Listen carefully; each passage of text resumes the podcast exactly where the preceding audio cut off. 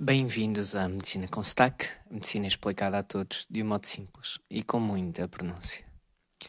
Fazem, fez há dois dias, é no dia 25 de novembro, cinco anos que existe este podcast. Não sei de cor o número de episódios, mas estamos, devemos estar perto dos 200 e apesar de muito mais passados agora, continua a existir. Posso-vos dizer que por curiosidade hoje fui ver e no Spotify temos 5 uh, valores de, dos ratings, 5 em 5. E, e pronto, deixou-me contente. Obrigado a vocês. Hoje vou-vos falar de um tema que apareceu na minha vida e é sempre um excelente motivo para vos falar, que é a saúde mental. E o que eu vos quero dizer, mais do que ciência, é, é uma realidade que, que não é preciso muito, não é preciso estudar medicina, não é preciso ler grandes artigos científicos para saber que ela existe. E, portanto, este meu episódio é um, um grito contra a indiferença que existe sobre a saúde mental, quer por parte de, dos médicos, quer por toda a sociedade, quer pelos complexos que ainda existem sobre saúde mental. Se perguntarmos num auditório quantos de vocês aqui já foi a um pediatra, levantam o dedo. Quantos já foram a um cirurgião? Quantos já foram ao médico de medicina geral e familiar? Quantos já foram ao psiquiatra? E aí há muito maior renitência. Mas a saúde mental está, está mal, muito mal. E, e é importante lembrarmos disso. Estamos a falar de taxas de suicídio altíssimas.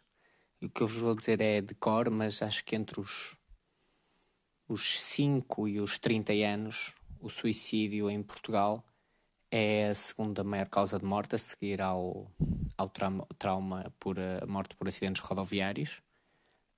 Um, mas está quase ela por ela. Portanto, é a segunda maior motivo o suicídio para crianças, jovens, jovens adultos e adultos.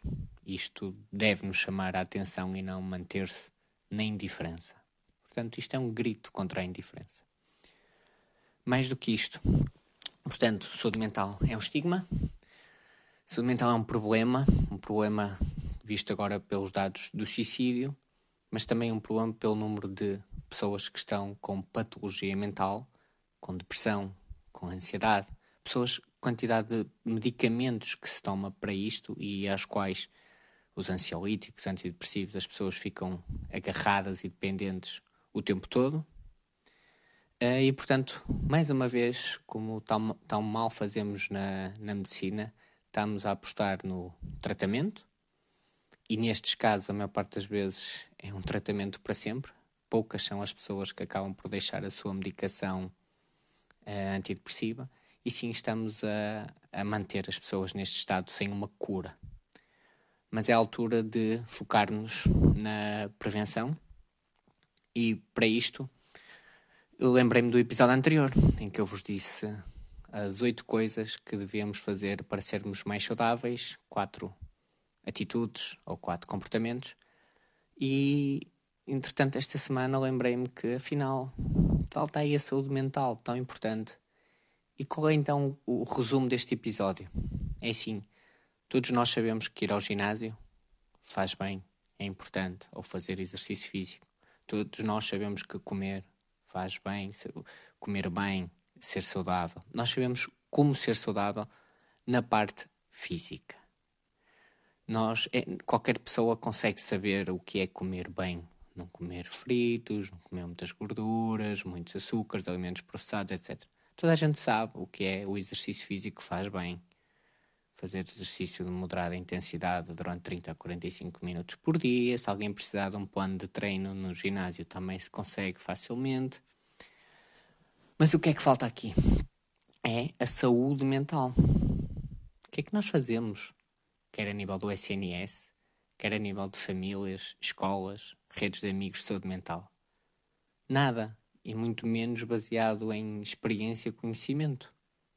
Nós damos os melhores conselhos aos nossos amigos, nós gerimos a melhor maneira as nossas relações com a nossa família, os nossos pais, irmãos, namorados. E basta também olhar para a taxa de divórcios, a taxa de violência doméstica, para perceber que isto não está a resultar. E, claro, para as outras taxas como a de suicídio e as outras que falei logo no início. E, ao contrário de uma dieta boa ou de um plano de exercícios eh, bom e saudável, não há. Podem dizer, ah, faz meditação 5, 10 minutos por dia, faz yoga. Estamos longe de ser suficiente.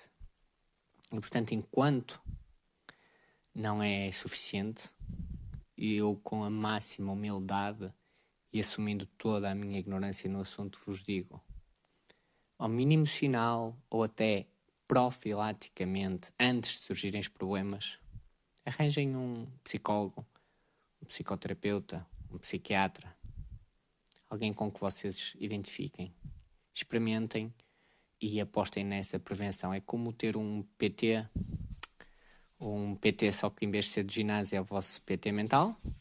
E que, se por um lado num ginásio nós até podemos ir, tem lá as máquinas e portanto o PT pode ser secundário, por outro lado, no, no caso da saúde mental, não, não existem na sociedade e no nosso mundo máquinas. Portanto, deixo-vos um conselho: procurem um especialista.